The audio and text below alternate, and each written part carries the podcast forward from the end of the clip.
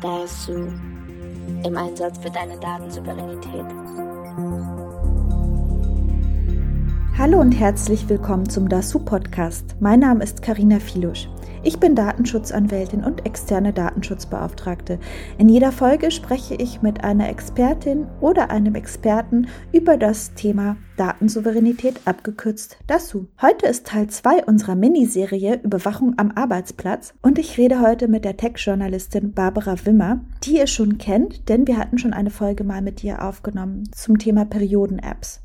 Barbara ist eine absolute Expertin, was Tech-Themen angeht. Deswegen beleuchten wir das Thema heute mehr aus technischer Sicht. Wir berufen uns auch auf eine Studie, die Barbara zu diesem Thema gefunden hat, von Wolfi Christel, die umfangreich Einblick gibt in das Thema. Und zwar gucken wir uns die einzelnen Branchen an, wo wie getrackt wird und wie intensiv getrackt wird, was das für Konsequenzen hat für Arbeitnehmerinnen und Arbeitnehmer, sowohl in positiver als auch in negativer Hinsicht. Wir sprechen über aktuelle Fälle und es geht auch darum, was eigentlich erlaubt ist und was nicht. Liebe Barbara, schön, dass du wieder dabei bist. Sprechen wir doch erstmal über dein neues Projekt. Da geht es doch auch um Überwachung, oder? Ja, mein Projekt hat was damit zu tun, aber an und für sich nur am Rande. Und zwar habe ich wieder einen Krimi geschrieben, also kein Sachbuch in dem Fall, sondern wirklich eine fiktionale Geschichte. Und zwar heißt dieses Teil Jagd im Wiener Netz und wird am 10.8. im Gmeiner Verlag erscheinen und die Hauptfigur ist die Stephanie Laudon. Das ist eine investigative Journalistin, die sehr neugierig ist und die entdeckt auch in diesem Fall wieder irgendwie was ganz Ungewöhnliches, ohne zu viel zu verraten, aber es geht auch ein bisschen um Korruption, was in Österreich immer ein heißes Thema ist. Aber es geht auch darum, dass sie ganz still und heimlich von ihrem Betrieb aus überwacht wird und sozusagen Scores zugeteilt bekommt. Also ihre Arbeitsleistung wird von einem Computersystem im Hintergrund überwacht und eine Kündigung steht an. Ich habe jetzt ein bisschen gespoilert, weil im Klappentext steht das alles nicht. Das heißt, wenn euch dieses Thema interessiert, das kommt jedenfalls als Sideplot auch vor. Sehr gut, das klingt wirklich spannend. Und ich möchte auch auf deine anderen Bücher hinweisen, die exzellent sind. Und zwar hast du ein Buch geschrieben, das heißt Hilfe, ich habe meine Privatsphäre aufgegeben, indem du über verschiedene Themen sprichst aus unserem Alltag, die problematisch einfach sind. Zum Beispiel über Smart Speaker oder Perioden-Apps und so weiter. Über Perioden-Apps hatten wir sogar auch eine Folge schon gemacht, in die ihr auch sehr gerne reinhört. Und viele, viele, viele andere spannende Themen aus unserem Alltag. Man ist beim Lesen dieses Buches überrascht, wo denn überall in unsere Privatsphäre eingegriffen aufgegriffen wird. Es ist sehr sympathisch geschrieben mit schön vielen Beispielen und dann hast du noch ein schönes Buch, auch ein Krimi geschrieben, Tödlicher Crash, in dem geht es um autonomes Fahren. Genau, das war Teil 1 mit Stefanie Laudern, der investigativen Journalistin, und da ging es um selbstfahrende Autos. Also ich nehme immer neue Technologien und wie sie die Gesellschaft verändern, also diese Themen nehme ich her um mir dann Geschichten rundherum auszudenken. Äh, das kann ich natürlich in meinem Journalistenalltag nicht. Da basiert alles auf harten Fakten, nur so am Rande erwähnt. Und ich denke einfach weiter, was wäre, wenn und wie wirkt sich das eigentlich aus. Also so diese gesellschaftlichen Aspekte behandle ich da ein bisschen in meinen Romanen. Und sie sind halt sehr am Puls der Zeit in der nahen Zukunft unter Anführungszeichen angesiedelt. Wir werden auf jeden Fall die beiden Bücher, die ich gerade erwähnt habe, verlinken. Und sobald das nächste da ist, werden wir das natürlich auch verlinken im August dann. Also holt euch die unbedingt. Es macht richtig Spaß, Barbaras Bücher zu lesen. Und du sagtest gerade, du bist nämlich Tech-Journalistin. In der Tat, du schreibst immer sehr hart recherchierte, äh, tolle Artikel im Bereich Technologie und Datenschutz. Zum Beispiel bei Future Zone. Dort werden die veröffentlicht. Und da hattest du auch zwei spannende Artikel zum Thema Überwachung am Arbeitsplatz geschrieben.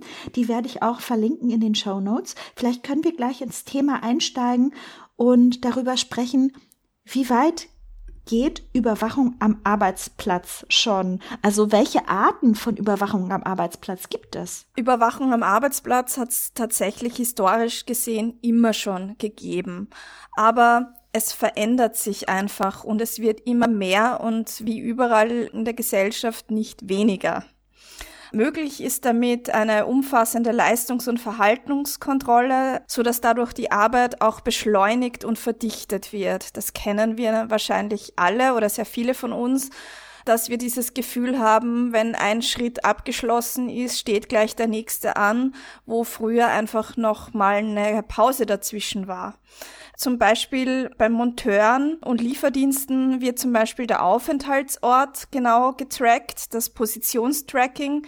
Es kann rückverfolgt werden, wo sich das Auto befindet. Beim Monteuren kann sogar über eine App überwacht werden, welchen Schritt sie gerade ausführen, weil sie das immer eingeben müssen, weiß der Chef dann eigentlich ganz genau, wie lange der noch beschäftigt ist, um dann schon den nächsten Termin genau so einzutakten, dass da sich eben eventuell keine Pause mehr ausgeht. Also abgesehen von den gesetzlich vorgeschriebenen Pausen, sagen wir mal so. Fahrradbotinnen, Essenslieferdienste werden natürlich auch besonders überwacht, auch genauso mit diesem Positionstracking. Man sieht ja als Kunde und Kundin schon oft, wo sich das Auto gerade befindet oder der Fahrradbote gerade befindet und wann er etwa zu erwarten ist. Das kann man ja teilweise schon in Echtzeit mitverfolgen. Und naja, das führt natürlich auch zu einem enormen Druck für diese Fahrerinnen. Und abgesehen davon gibt's natürlich auch Überwachung im Büro. Das erfolgt öfter heutzutage mit Workplace Analytics von Microsoft. Da kann zum Beispiel kontrolliert werden, wann Daten äh, verschickt werden über E-Mails, Chats, Videokonferenzen, Kalendereinträge. Und besonders verbreitet sind aber auch so Tools, die wirklich bemerken, wenn der Bildschirmschoner angeht und der Arbeitnehmer, die Arbeitnehmerin nicht mehr vom Computer sitzt, weil sie gerade am Klo ist oder in der Küche oder sonst was. Das heißt nicht automatisch, dass dann gleich irgendwelche Schritte folgen, aber es wird halt protokolliert. Also das ist äh, total verrückt. Ich wusste gar nicht, dass Microsoft, bevor ich deinen Artikel gelesen habe, dass Microsoft so ein Tool anbietet. Das hat mich äh, schon ganz schön umgehauen.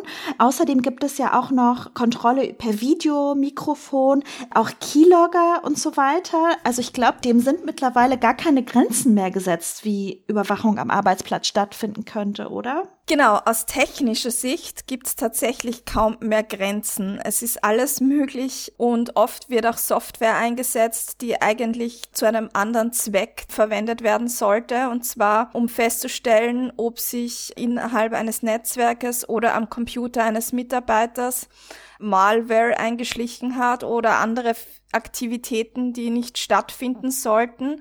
Also unter dem Deckmantel von Cybersecurity werden dann unabsichtlich unter Anführungszeichen einfach die Mitarbeiterinnen und Mitarbeiter überwacht. Kann man sagen, dass die Überwachung am Arbeitsplatz durch die Digitalisierung sich verschlimmert hat oder wie hat sich die verändert? Also alle diese digitalen Werkzeuge, von denen wir gerade gesprochen haben, die tragen natürlich zu noch mehr Überwachung und Kontrolle am Arbeitsplatz bei. Das heißt, diese nimmt im Vergleich zu früher extrem zu.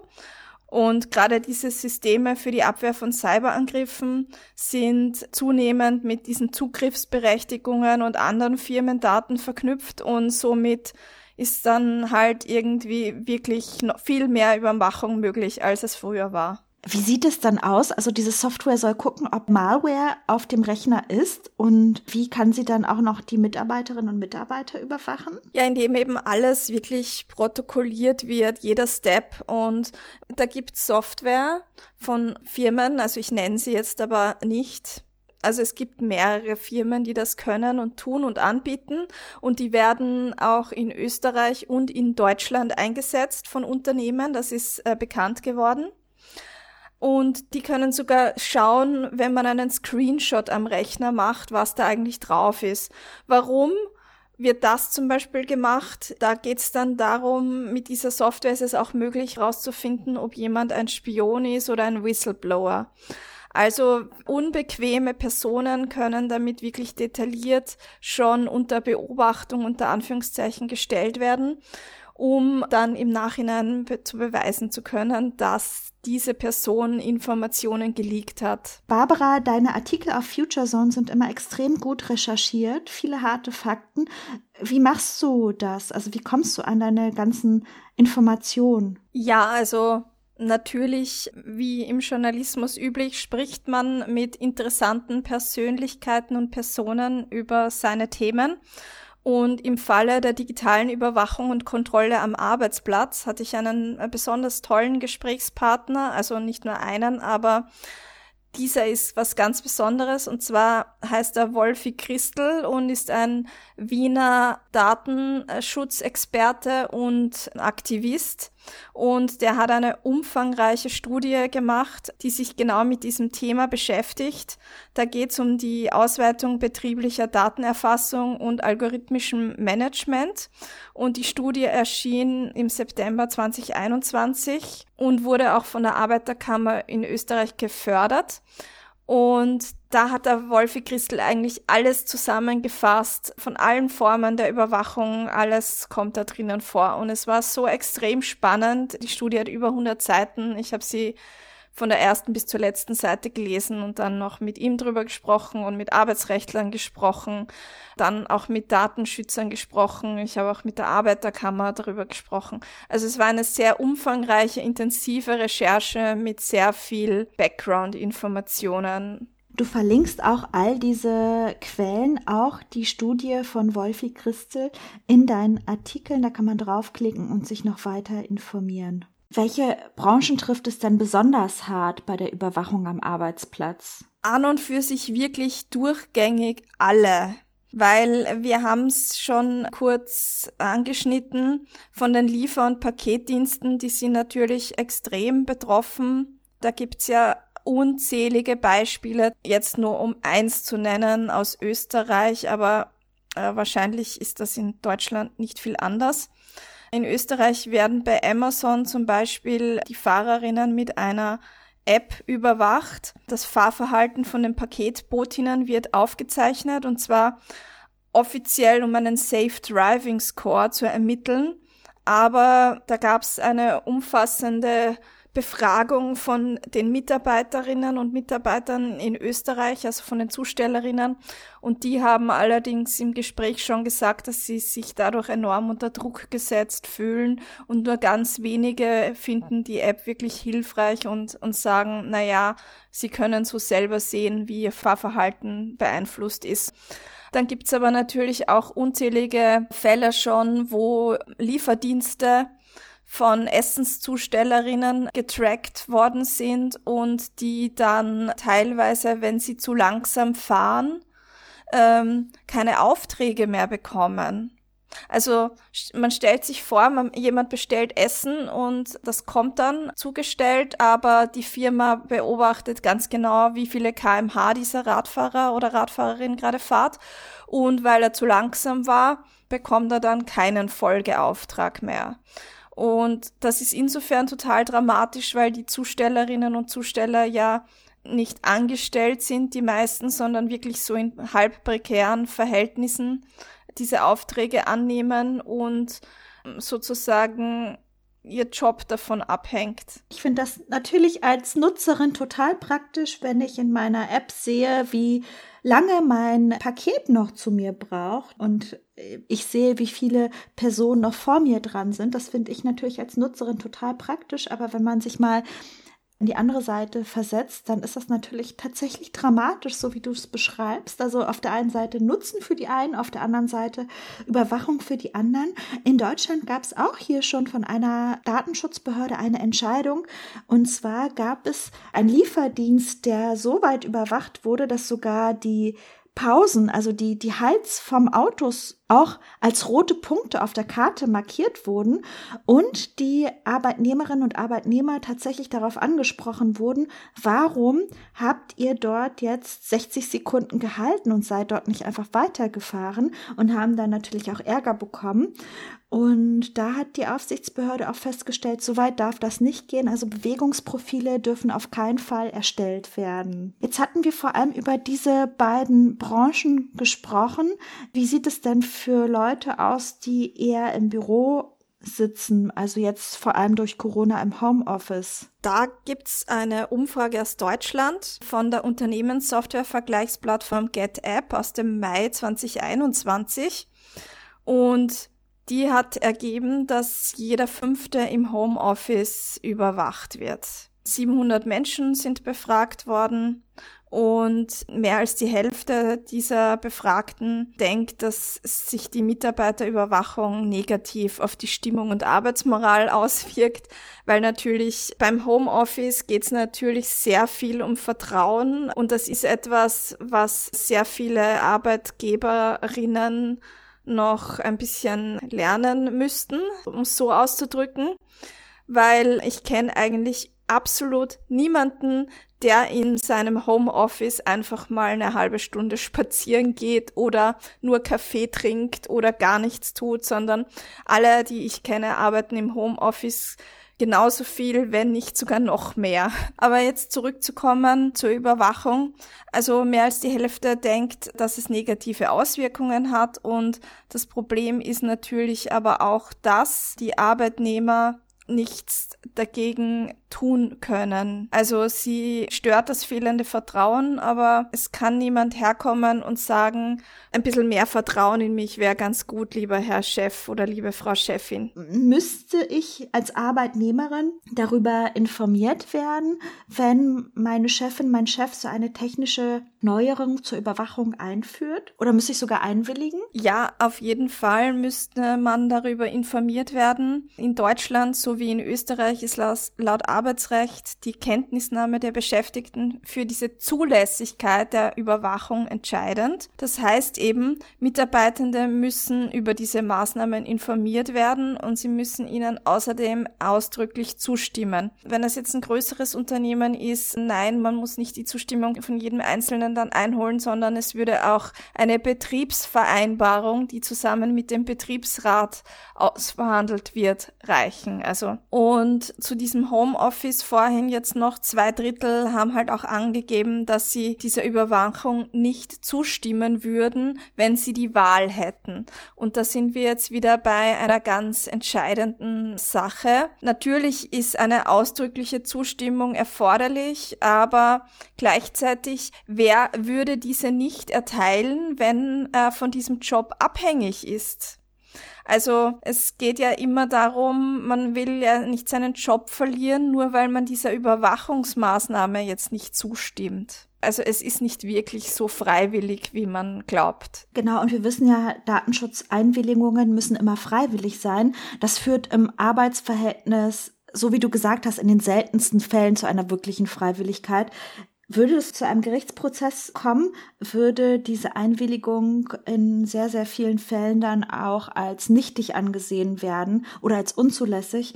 Ja, weil ich würde auch ja sagen, wenn ich meinen Job behalten wollte. Also ganz klar. Was haben denn Arbeitnehmerinnen und Arbeitnehmer noch so zu befürchten, außer dass sie vielleicht zu einer Einwilligung gezwungen werden und vielleicht sogar gekündigt werden, wenn sie nicht einwilligen? Ja, also es kann theoretisch auch positive Konsequenzen geben. Also Auszahlung von Prämien und Lohnerhöhungen wären möglich, wenn man genau sieht, wie fleißig Mitarbeiterinnen und Mitarbeiter sind.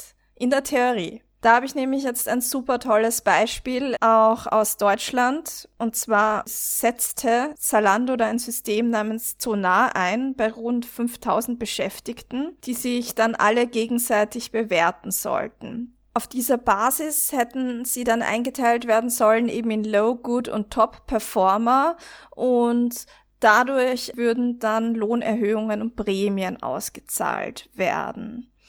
Ich rede jetzt ein bisschen im Konjunktiv in dem Fall, weil Zalando massiv gegen diese Medienberichterstattung, die es da gegeben hat, vorgegangen ist und selbst von sich behauptet, dass es dieses Tool bei Zalando zum Teil nie gegeben hat und es kommen weder Ranking Scores noch künstliche Intelligenz zum Einsatz.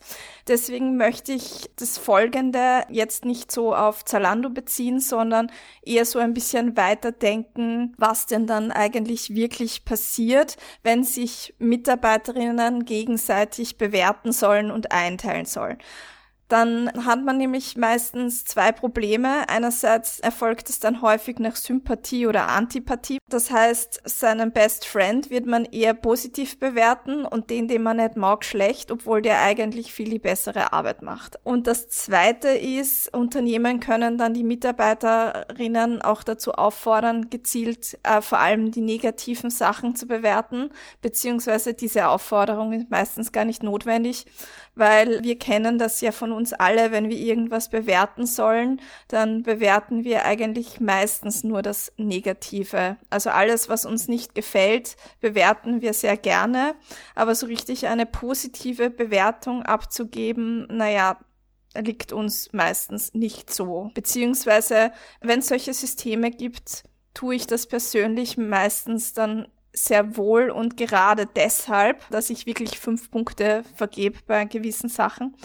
Einfach nur, weil ich weiß, dass das für diese Mitarbeiterinnen und Mitarbeiter total wichtig ist, weil so Bewertungssysteme kommen ja auch im Kundenprozessen zum Einsatz, zum Beispiel bei Service-Mitarbeiter, Callcenter, aber auch bei Lieferdiensten. Naja, und wenn davon dann aber Lohnerhöhungen abhängig sind, können solche Tools aber auch gleichzeitig zur Lohnrepression eingesetzt werden weil diese Bewertungen eben, wenn jemand viele schlechte Bewertungen sammelt und zu wenige Menschen gute Bewertungen vergeben, dann ist das natürlich ein Problem und es wird kaum herausragende Leistungsbewertungen geben und dadurch auch kaum Lohnerhöhungen und kaum Prämien. Und deswegen ist das mit der Überwachung und den Prämien und den positiven Effekten meiner Meinung nach wirklich eher sehr schwierig. Ich habe auch zwei Freundinnen, die bei diesem Arbeitgeber auch mal gearbeitet haben und auch an diesen Befragungen teilnehmen mussten und sie empfanden das als Mobbing. Also die fanden das psychisch sehr belastend und arbeiten auch beide dort nicht mehr, weil es einfach zu einer ganz schlechten Stimmung geführt hat. Also genau das, was du aus der Umfrage gerade wiedergegeben hast, kenne ich aus diesen persönlichen Schilderungen auch, dass es für Menschen wirklich sehr dramatisch sein kann, in so einem Umfeld zu arbeiten. Wie weit darf denn so eine Überwachung eigentlich gehen nach der DSGVO? Was kann man da so als Grenze vielleicht nennen? Ja, also es gibt natürlich personenbezogene Daten und die sind in der DSGVO besonders geschützt. Das hat natürlich dann schon in gewissen Bereichen Auswirkungen. Aber es ist jetzt so, dass, wie wir vorhin schon erwähnt haben, das Arbeitsrecht eine sehr breite Möglichkeit der Kontrolle bietet. Und es ist immer eine Frage der Kontrollintensität und wie intensiv in diese Persönlichkeitsrechte eingegriffen wird und wie das mit den personenbezogenen Daten eben wirklich dann ist. Vor allem ist das genau diese Frage auch, die wir vorhin schon angesprochen haben mit, wer geht denn wirklich gegen seinen Chef oder gegen seine Chefin vor, wenn man überwacht wird und etwas nicht von der DSGVO gedeckt ist. Was würdest du sagen, die Überwachung am Arbeitsplatz in Deutschland und in Österreich, wie steht es da um uns im Vergleich? Ich glaube, dass das wirklich ein globales Problem ist, aber natürlich haben wir in Deutschland und in Österreich eben sowas wie Arbeitnehmerrechte und es gibt ein Arbeitsrecht. Mit den Arbeitsrechtlern, die ich gesprochen habe, ist es allerdings so, dass die großteils ein bisschen überfordert unter Anführungszeichen sind von den neuen technologischen Entwicklungen und dieser Digitalisierung weil es, da hängt ganz viel dran. Also an und für sich, wenn man sich das jetzt anschaut, wenn so äh, neue technologische Systeme eingeführt werden, also die die Arbeitnehmerüberwachung ermöglichen, dann muss sich das eben die Juristenabteilung also anschauen wegen dem Datenschutz und wegen der DSGVO und gleichzeitig wird das ganze System aber von der Technik aufgesetzt und im Betriebsrat sitzen meistens weder Juristen noch Technikerinnen und Techniker und Juristinnen und Juristinnen. Und es müsste dann eben eine Person geben, die das alles sozusagen übersetzt, unter Anführungszeichen, in die Sprache der Arbeitsrechtler und Arbeitsrechtlerinnen. Und das ist etwas, was eigentlich eine sehr schwierige Aufgabe ist und da kämpfen einfach viele Arbeitsrechtlerinnen, mit denen ich da gesprochen habe, darüber. Dass dann wirklich so Vereinbarungen getroffen werden, die dann eben nicht überschießend sind. Also das ist eigentlich eine sehr große Herausforderung und die wird aber natürlich sehr sicher gemeistert werden können. Also die Arbeitsrechtlerinnen, denen ist es sehr wohl bewusst, dass das irgendwie wirklich ein wichtiges Thema für die nahe Zukunft ist. Vielleicht können wir noch ein bisschen auf Homeoffice einsteigen. Also oft wurde das ja alles überstürzt ins Homeoffice verlegt, zumindest die Arbeitsbereiche, die man nach Hause verlegen konnte. Eine Fabrikmitarbeiterin konnte man natürlich nicht nach Hause schicken, aber Bürotätigkeiten gingen weitestgehend schon. Da wurden dann teilweise auch gar keine Laptops, keine Firmenlaptops zur Verfügung gestellt, sondern man musste seinen Privatlaptop nehmen. Also solche Geschichten kenne ich aus meinem Freundeskreis. Kann das dann passieren, dass meine Chefin dann antanzt, bei mir an der Tür klopft und sagt, äh, hallo, ich möchte mal reingehen bei dir in die Wohnung und mal schauen, wie sie steht's da um die Privatsphäre. Kann ich mal hier in deinem privaten Laptop gucken, ob da auch alles schön datenschutzkonform ist und äh, mich so überwachen? Nein. Punkt. Nein, also eigentlich überhaupt nicht. Zumindest das mit, er kann dich mal zu Hause einfach so schnell besuchen, ist auf jeden Fall nicht möglich. Auch mit Privatlaptop nicht. Und das ist eher das mit den Privatlaptops und dem Datenschutz, das ist dann eher wirklich eigentlich ein Security-Problem, weil natürlich sind dann auf diesem Privatlaptop heikle Daten abgespeichert, die vielleicht anders geschützt werden, weil man als Privatperson nicht über VPNs agiert oder das Betriebssystem nicht up to date ist und solche Sachen. Also das ist eher wirklich ein Security-Problem. Allerdings ist es tatsächlich so, dass es sehr selten ist, dass wirklich überhaupt keine Lösungen angeboten werden von Arbeitnehmerseite. Also wenn ich jetzt an meine Firma zum Beispiel denke, es ist alles abgesichert, der Remote-Zugriff über VPN-Tunnel und mehrfache äh, doppelte, zweifach Authentifizierung. Also ich persönlich kann meine E-Mails gar nicht lesen von zu Hause aus, ohne dass ich mich vorher extern authentifiziere mittels einer App oder mittels einer Zwei-Faktor-Authentifizierung und SMS oder sonstiges Sachen. Und am Anfang war das natürlich alles überhaupt nicht der Fall, weil man davon überrascht war. Aber in diesen zwei Jahren haben jetzt sehr viele Unternehmen wirklich sehr viel gemacht, um die Daten besser zu schützen. Aber das ist jetzt eher nicht so das Problem der Überwachung, sondern wirklich der Security. Aber was zum Beispiel ist, eine Frage, die immer wieder kommt, ist, darf man als Arbeitgeber eigentlich die E-Mails mitlesen? Weil man muss ja wissen, was der Arbeitnehmer da so schreibt und das ist irgendwie so, dass das nur dann zulässig ist, wenn es sich als verhältnismäßig darstellt. Also auf gut Deutsch, man kann nicht einfach die Postfächer aller Mitarbeiter permanent überwachen und alles mitlesen. Das ist auf jeden Fall fix verboten. Und die E-Mails, die in einem Ordner sind, wo drauf steht privat, die darf man sowieso überhaupt nicht lesen. Das setzt allerdings voraus, dass es eine Vereinbarung wieder gibt, private Nutzung erlaubt oder nicht erlaubt.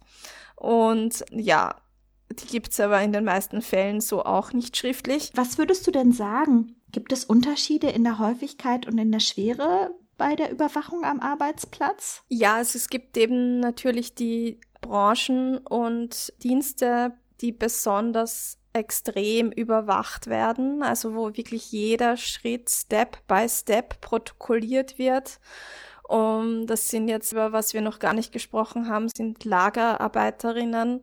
Da kann das natürlich auch hervorragend protokolliert werden. Es müssen aber gar nicht, was, was der Wolfi Christel herausgefunden hat in seiner Studie, es müssen aber gar nicht nur diese besonders invasiven Überwachungstechniken dazu führen, dass man sich als Person total überwacht fühlt und unter Bedrängnis gerät und psychischen Druck erleidet, sondern es reichen oft weniger invasive Formen der Überwachung. Wie du selber gesagt hast aus deinem Beispiel, ähm, mit den äh, Freundinnen, die da bei dieser Firma gearbeitet haben, äh, die fanden das super nicht lustig, ähm, andere zu bewerten zu müssen und ständig an so Befragungen teilzunehmen.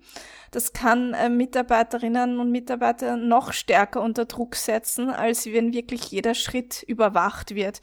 Insofern kann man so gar nicht sagen, dass jetzt die eine Form oder die andere Form besonders schlecht ist, sondern es ist generell wirklich eine Zunahme an Kontrolle, die das Leben halt einem schwerer macht als Arbeitnehmerin. Jetzt wäre ich eigentlich zu meiner letzten Frage gekommen, was ist das so für dich?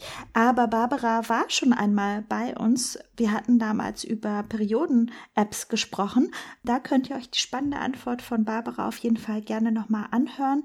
Ansonsten bedanke ich mich sehr für deine Zeit, liebe Barbara. Vielen, vielen lieben Dank, dass du mit uns über dieses wichtige Thema gesprochen hast. Gerne, sehr gerne.